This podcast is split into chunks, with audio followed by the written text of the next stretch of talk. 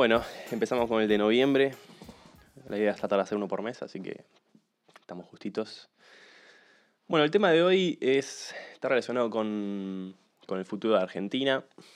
Quizás toquemos algunos temas más conceptuales, pero siempre teniendo una patita en, la actualidad, en el futuro, en lo que está pasando en Argentina y quizás algo internacional. Es complejo el tema de explicar uno de estos conceptos, pero Voy a tratar de hacerlo lo más claro posible, no irme por las ramas, lo cual es difícil, y no, no hacer una mezcla de cosas que no tienen sentido. Así que bueno, el objetivo mío de hoy es relacionar la incapacidad de Argentina para, ni siquiera diría solucionar sus problemas, diría identificar sus problemas y actuar en consecuencia. Y después también relacionarlo con bueno, dos flujos de pensamientos que, que tiene Argentina desde el punto de vista económico que pueden ayudar. Y este tipo de, mm, de mentalidad que uno necesita para identificar problemas y solucionar problemas, obviamente puede, puede variar, pero el, el, que me gustaría plantear hoy tiene que ver con la mentalidad o la teoría Lean y la teoría de, de las limitaciones, ¿no? de constraints sería en inglés, no sé cuál es la, la traducción oficial al español en los manuales y todo eso. Así que bueno, lo que me gustaría mm, primero mencionar es que es impresionante la, incapacidad de Argentina de, ponerse de acuerdo en, cuáles son los problemas y la frase poner el carro por delante de los caballos parece que es debería ser el lema de la bandera, ¿no? En lugar de orden y progreso sería el carro delante de los caballos. Y lo, lo que tiene, digamos, rescatable, que uno puede, para matizar un poco el diagnóstico, es que en muchos países está pasando que si bien la mayoría de los países occidentales tienen cuatro ramas principales por ser simplista, que serían izquierda trosca, ¿no? izquierda más hardcore, más formada, más tradicional. Formada en el sentido de, no, que sea, no en el sentido positivo necesariamente, pero sí en el sentido de haber eh, obedecido o haber seguido ciertas reglas que tienen un, un fundamento teórico. Después tenés la progresiva, que vendría a ser eh, la socialdemocracia, o depende del país, es una socialdemocracia más em, moderna y moderada, por así decirlo, o más em, retrógrada, después el liberalismo clásico y después lo, conservador. todos, todos, los países tienen hoy por hoy, en Occidente al menos, estos cuatro, estas cuatro vertientes. Y por, diría, por objetivos electorales y también por temas de financiamiento, está claro que se terminan reuniendo entre dos y dos, ¿no? El, la izquierda hardcore, como decíamos, y, el progresismo van más por un lado, como acaba de pasar muy tangiblemente en España, la semana pasada con las elecciones, y por otro lado el liberalismo y, el conservadurismo, que en España bueno, está un poco más difuso, no, no te quiero tomar a España como ejemplo, pero más o menos está eso. Y el liberalismo, bueno, que quizás hace 30 años no, era, estaba más en contra de los conservadores, pero, o, hace, o antes, más que nada por el tema de religioso, pero hoy por hoy, bueno, el, así como antes la religión era Dios y, las divinidades y, justificar todo mediante divinidades, hoy se justifica todo mediante el Dios Estado, el Leviatán, como dice Venegas Lynch, y el, Espíritu Santo vendría a ser la justicia social, ¿no? como que todo eso tiene que estar eh, presente. Y bueno, el liberalismo hoy por hoy se, posiciona más con la derecha. Así que bueno, esto no, es lo más importante, es una especie de punto de partida para entender por qué vamos a resumir los, flujos de pensamiento en solo dos, en Argentina. Y, este flujo de pensamiento tiene que ver con cómo resolver, primero cómo eh, decidir cuál es el problema principal, que podemos decir que, ya llevándolo definitivamente de Argentina, por un lado en el tema de la progresividad, podemos decir que es la desigualdad. En realidad creo que es la pobreza, pero su flujo de votantes en general no, no distingue entre pobreza y desigualdad, podemos preguntarlo y eh, a gente individual, digamos, a, gente, de la calle, gente de a pie, y muy posiblemente no, no tenga una gran diferencia. Y después los más formados, digamos, los, los generadores de contenido, por así decirlo, lo que escuchaba a, a Santoro, por ejemplo, ya más atentos a esta distinción, lo que dicen es algo así como, con palabras de Santoro, por ejemplo, bueno, la desigualdad genera un, eh, una sensación incómoda de sentirse menos, bueno, busca más por otro lado antropológico. del cual no estoy, con, el cual no estoy 100% en desacuerdo, por el tema eh, antropológico. Pero creo que no es el problema de Argentina hoy por hoy, el problema de Argentina es la pobreza. Después vemos si alguien se siente mal o no, porque con la pobreza te sentís mal seguro, con la desigualdad te sentís mal tal vez. Así que mm, eh, ese sería como una rama. Y, y la otra rama principal de, digamos, del conservadurismo, lo que así sea, sería el, principal problema de Argentina, tiene que ver más con la pobreza y, la inseguridad y cosas así. Inseguridad en todo tipo, física y jurídica. El respeto a las instituciones y demás. Vamos a ir viendo más y más. le preguntas a Eduardo Feynman la hora y te dice, hay inseguridad jurídica, no te la puedo decir, ¿no? Es como, ese es el problema. Pero yo creo que siendo bueno, digamos, siendo generoso y siendo, yendo al, a la parte honesta de cada bando y no, y no la parte manipuladora, se puede decir que el problema es la pobreza, ¿no? Y el problema mm, eh, tiene distintas soluciones también, de acuerdo al bando, y el bando progresista puede decir, no, bueno, el problema es que hay que meter dinero en el bolsillo de la gente, ¿no? La platita en el bolsillo de la gente, que vendría a ser, bueno, la, la metodología en, en, nombres actuales de la, de la baña de Alberto Fernández. Ni nombro del caño porque, bueno, es una cuestión de mantenerlo, de mantener el podcast con cierta seriedad. Y del lado de la derecha, bueno, eh, Gómez Centurión no tiene un tema, digamos, de reducción de Estado, de cosas así, pero no, no es tan economicista como él dice, sino se basa más en un tema de valores y otras cosas. Pero tanto él como, bueno, Spert se pueden... Y, después toda la gente liberal no representada en ninguno de ellos ni, ni en ninguna otra eh, oferta electoral diría que, bueno, el problema en realidad no es que poner plata en el bolsillo a la gente, sino tiene que ver que ahorrar y por, lo, y por lo tanto invertir y por lo tanto producir en Argentina es imposible, por regulaciones, por, como decía, también inseguridad jurídica, pero también por los impuestos. Así que bueno, digamos, es interesante ver que tenemos dos problemas y vamos a intentar aplicar, mejor dicho, tenemos un problema y dos soluciones y vamos a intentar aplicar eh, un poco de metodología Lean para entender cómo se podría proceder y después también voy a dar mi opinión. El tema de la metodología Lean, para dejarlo en pocas palabras, es, bueno, cómo podemos reducir el, los residuos, ¿no? para maximizar el valor que damos de una forma más eficiente, maximizar el valor entregado, agregado eh, para satisfacer a un cliente o lo que sea. Entonces en Argentina, eh, si, nos posicionamos en, en, Argentina, o bueno, en realidad en cualquier lado, no, no, no, tiene, no tiene por qué ver con, con Argentina. Y buscamos algún ejemplo, eh, por ejemplo tenemos una pizzería, ¿no? ¿Cuál es el objetivo de la pizzería? Bueno, producir la mayor cantidad de pizzas posible. Vamos a tratar de abstraerlo en eso, sin pensar en, la relación entre el precio y la oferta, ¿no? Y capaz se produce mucho, el precio baja, bueno, eso no importa, vamos a tratar de llevarlo simplemente a tratar de producir más. Entonces, muy posiblemente necesitemos un cocinero, materiales y un horno, básicamente. Entonces, si nuestro horno, nosotros compramos un horno impresionante, ¿no?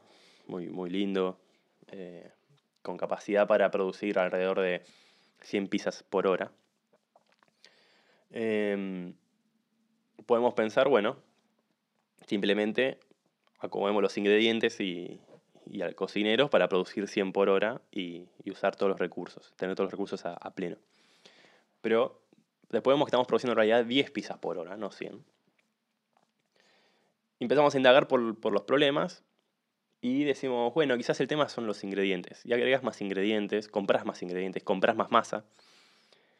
Pero el problema sigue siendo que seguís produciendo 10. ¿Por qué? Porque quizás el problema un posible problema es que el cocinero solamente puede producir hasta 10 por hora, ya sea por incapacidad, por desconocimiento o porque es muy perfeccionista posiblemente. Quizás la quiere hacer perfecta la pizza y vos no querés que sea perfecta, querés, que hacer, querés hacer más. No, no es el objetivo eh, la calidad o, o, la extrema calidad, digamos, hacer un, un repulgue perfecto, sino simplemente llegar al, o bueno, el tronco perfecto, sino llegar al, a las 100 por hora.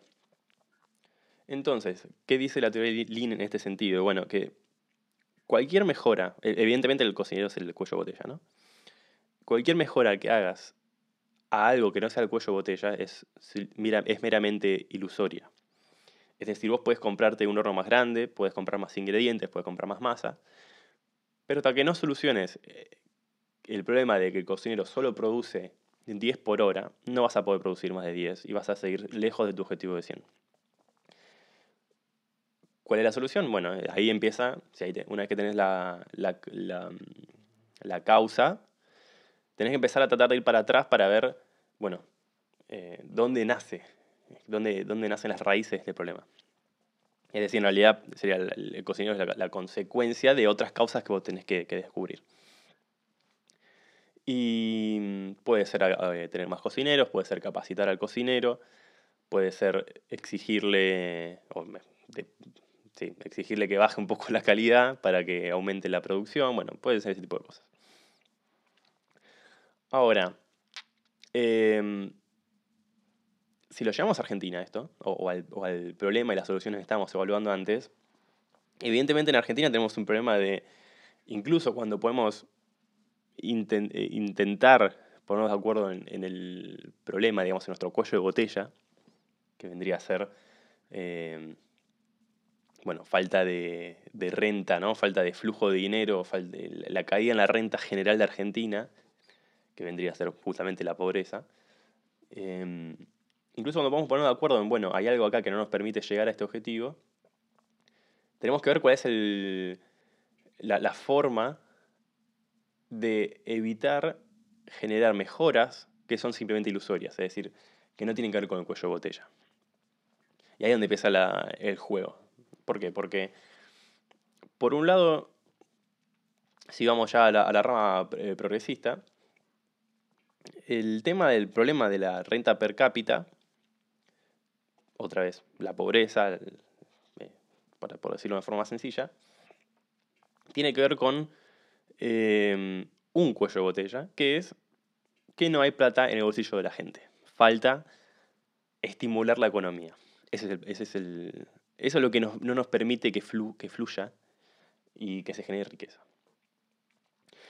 ¿Cómo se soluciona esto desde, el punto de, vista, de este punto de vista? Bueno, Evidentemente, lo que falta es alguien, un ente, que estimule la economía, que inyecte dinero en algunos bolsillos y que esos bolsillos, mediante el efecto multiplicador keynesiano, logre, eh, como dice el nombre, multiplicar esta plata en el bolsillo del primero o del primer grupo en los grupos posteriores. Es decir, si el Estado, que vendría a ser este ente motor de la economía. Si el Estado ah, construye un puente, una obra pública, se genera el truco este que conocemos bastante bien, que es, eh, como necesitamos eh, obreros, primero pagamos al obrero, le pagas al arquitecto, esto a su vez necesita arena y cemento, que a su vez para ser traída necesita mm, un transporte y el transportista a su vez come asado en la ruta y el que come asado y así. Bueno, entonces esa es la idea. Cuando no es por lo sano podría ser que se dé por exportaciones porque ahí es ingreso real, pero cuando no exportas o cuando no es por exportaciones, tiene que ver con un ente que genera, imprime plata, imprime moneda para llevar adelante este, este consumo. Y con este consumo simplemente todo va a funcionar si uno es bueno con esto, es cierto que, bueno, si quizás el Estado, en un, estado, en un momento de superávit, en un momento de, vamos a decirle, sustentabilidad, con plata de los impuestos, y inyecta plata en algún sector, ese sector puede funcionar, sí es cierto. Quizás no va a ser el más eficiente, quizás al sacar impuestos y, y invertirlos, por así decirlo, discrecionalmente en un sector se perjudica un montón de otros sectores que, no, no vendieron gracias a que la gente no pudo consumirlos por pagar esos impuestos. Pero de alguna forma se puede decir que se genera esto, se genera este, este efecto dominó, este efecto multiplicador. Que tiene como objetivo simplemente estimular el consumo. No tiene como objetivo estimular el ahorro. ¿Por qué? Porque el ahorro justamente está penalizado mediante el, llamado excedente, que en teoría uno tiene se penaliza este, este ahorro mediante impuestos para justamente darle eh, inicio a la rueda nuevamente. Por lo tanto, el ahorro es menor en la economía, es una cuestión de, mover la rueda constantemente. ¿Y mm, cuál es el problema acá? El problema acá es que en una economía simplemente basada en el consumo, no hay crecimiento económico. Vamos a un ejemplo. Si yo tengo 10 bananas, vamos a decir que yo por día, por semana produzco 20 bananas, Y otra persona de la sociedad produce por día 20 zanahorias. Perdón, por semana. Vamos a mantener la unidad semana. Entonces yo todas las semanas, al producir 20 bananas, me quedo con 10 para consumo personal y 10 las llevo al mercado para comprar otra cosa con esas 10 bananas. Y lo mismo hace el de las zanahorias. Tiene 20 zanahorias, consume 10 y 10 las trae al mercado. Y el intercambio vamos a hacer para, para evitar sumas raras o cuentas raras.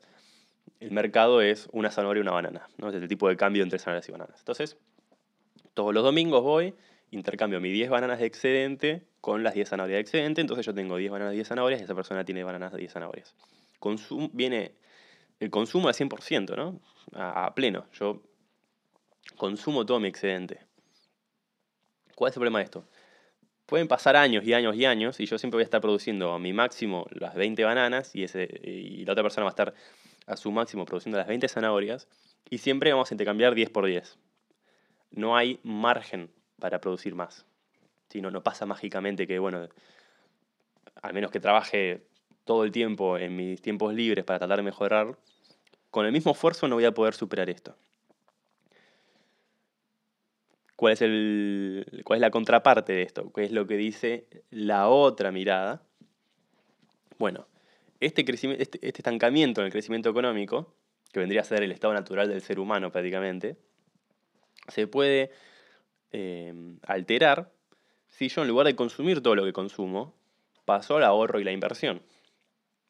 Es decir, yo produzco 20, 20, 20 bananas por día, por semana, pero eh, en lugar de usar 10 como poder de compra de zanahorias, voy a usar 8.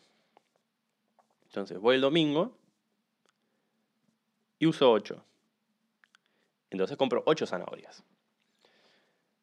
Yo en mi casa tengo entonces 12 bananas y 8 zanahorias. La otra persona tiene 12 zanahorias y 8 bananas. Es decir, el, intercambio, el consumo fue menor. Si uno lo lleva a, a, métricas, digamos, macroeconómicas.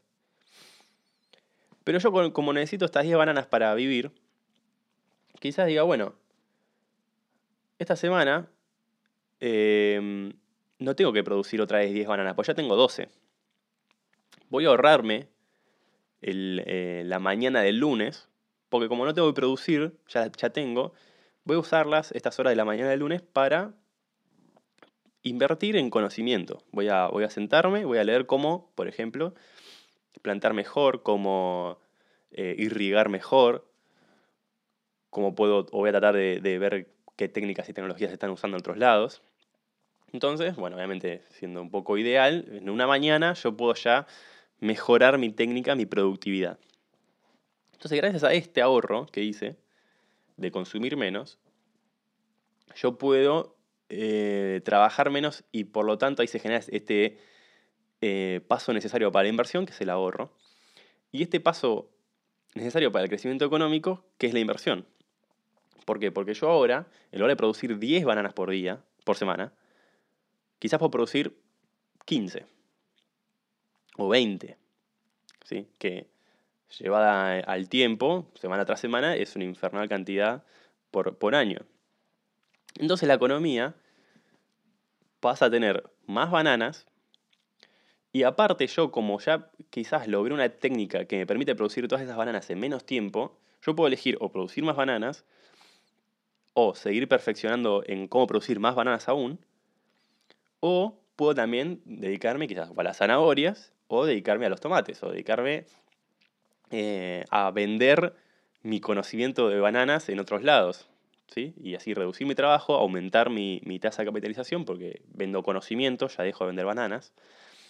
Hasta incluso puedo confeccionar tecnología y vender esa tecnología al precio de muchas bananas. Entonces, ahí es donde se genera el crecimiento económico. Es cierto que la primera persona que vendía zanahorias, quizás ese día vendió menos y el consumo cayó, pero el estadio general de la economía mejoró, incluso esta persona de las zanahorias, quizás gracias a la reducción del costo de la banana, porque cuesta menos y porque se produce más, al bajar el precio de la banana, esa persona con las 8 zanahorias, quizás no tenga que comprar 8 bananas, quizás pueda comprar 16 bananas, pues ya cuestan menos.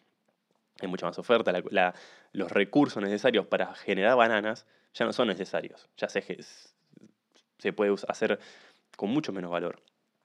¿Y cuál es la, forma de demostrar que esto funciona? La forma de demostrar que esto funciona es que las economías más pobres son las que siguen atadas a la producción de café, a la producción de azúcar, donde tenés mucha gente haciendo eso. En los países ricos, la gente no, no tiene que ir a producir azúcar, no tiene que ir a producir café. Hacen otra cosa. Porque, porque eso ya está cubierto, ya está o automatizado o indirectamente producido por otras personas. El mejor ejemplo tiene que ver con si yo necesito eh, todos los días conseguir abrigo, o vamos a decir, conseguir refugio, comida y agua, todos los días tengo que levantar a la mañana para ir a buscar agua al río, después tengo que ir a cazar y después tengo que ir a construir una casita, un refugio, ¿no? talar madera y, hacer fuego. Eh, pero, si un día en lugar de estar las, no sé, 20 horas, 18, 16 horas al día haciendo todo ese tipo de cosas, eh, traigo el doble de agua o, o dejo de, o como menos, pero me siento a producir un acueducto, una vez que logro hacer el acueducto, que quizás en, una semana, en un mes, lo que sea, depende de qué tan lejos esté, un sistema de, riego, de irrigación, desvío un río, cualquier cosa, ya no tengo que ir más a buscar el agua todas las mañanas. Y como no tengo que ir a buscar más el agua todas las mañanas, puedo o generar o construir mejores refugios o aprender arquitectura o aprender más de agricultura para no tener que cazar todos los días o cosas así. Ahí es donde se genera la verdadera riqueza. Pues sigo teniendo la cantidad de agua, pero con recursos liberados.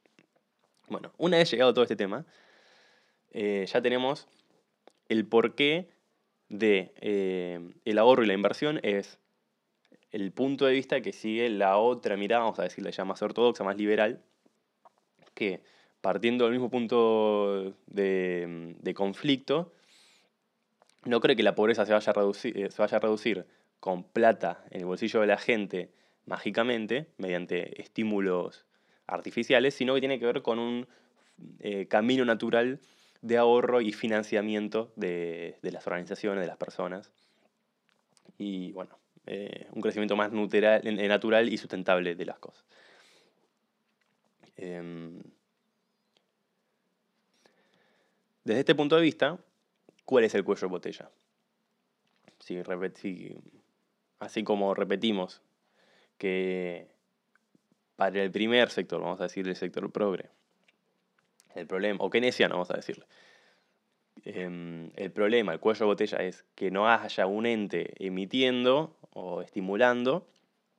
Desde este punto de vista más ortodoxo, más liberal, el punto de vista tiene que ver con que, eh, o el, conflicto, el, cuello botella tiene que ver con eh, no se deja fluir a la economía, no se deja producir, no se deja ahorrar, no se deja invertir. ¿Por qué? Bueno, ¿por porque hay muchas regulaciones y porque hay muchos impuestos. Una regulación, un exceso de regulación no te deja producir y no te deja em, ahorrar, invertir posteriormente, pero también un exceso de impuestos no solo no te deja eh, producir, porque el retorno de, inversión sería mucho, a largo plazo, por lo tanto solo pueden hacer los, los que están muy fuertes financieramente, sino que aparte te penaliza el ahorro, porque tenés menos capacidad de ahorro y es plata que no va a ahorro. La que, la que das por impuestos en general va a, a veces a cosas eficientes y a veces a cosas ineficientes, ¿no? por, ser generoso. Y, o cosas que no son necesarias, cosas que tienen que ver con eh, simple estímulo, ¿no? como se decía, estímulo artificial de la economía. Y bueno, si bien no se puede no se debería reducir los impuestos y las regulaciones a nada, porque siempre vas a tener, no sé, el tema de los impuestos, bueno, quizás en teoría sí, pero el tema de regulaciones no, porque siempre vas a tener contratos y vas a tener marcos jurídicos, de ah, ya sean las asociaciones voluntarias o no, siempre vas a tener que seguir alguna, algunos patrones, algunas reglas. Pero lo que sí se denuncia, digamos, es que cómo vas a, a, planificar un incremento de la renta en mejoras artificiales como emitir moneda o generar obra pública muchas veces innecesaria, o peor aún, mejoras estúpidas como un control de precios o la ley de góndolas que quieren hacer ahora para que haya muchas marcas y cosas así, sino atacás el problema principal, que como decimos es la falta de ahorro, inversión y, producción para una renta per cápita que no puede llevar adelante cuando le pones la pata en, en, la cabeza a cualquier persona que quiera producir. Y bueno, esa es una especie de, tara que tiene Argentina hoy por hoy. Yo creo que hay un, ejemplo muy claro en estos últimos meses, que es eh, en Alemania, por ejemplo, nadie, nadie discute demasiado el tema de Flixbus. ¿no? Todo el mundo está contento con, salvo los tipos que perdieron compitiendo con ellos, después están todos más o menos satisfechos con poder viajar barato por Europa. Te tomas un, un, bus y viajas barato, no tenés que tomarte un avión si estás cerca o si tenés tiempo para viajar. Y el principal problema del tren justamente es que es carísimo porque no tiene esa competencia. Pero se entiende en general que eh, una empresa que viene a abaratar costos, al menos que sea con temas de, dumping o cosas así, eh, puede llegar a funcionar y tener un visto bueno, digamos. No, no, hay una predisposición negativa automáticamente. En Argentina tenés Flybondi, que venía a, a discutir los privilegios de aerolíneas argentinas, que tiene que ver con esto de estimular cosas ineficientes también en cierto punto. Y, y bueno, viene a generar puestos de calidad. Eh, para ingenieros, por lo menos, hay cosas interesantes para hacer. Y sufre todos los obstáculos posibles que puede recibir una economía, una, una empresa.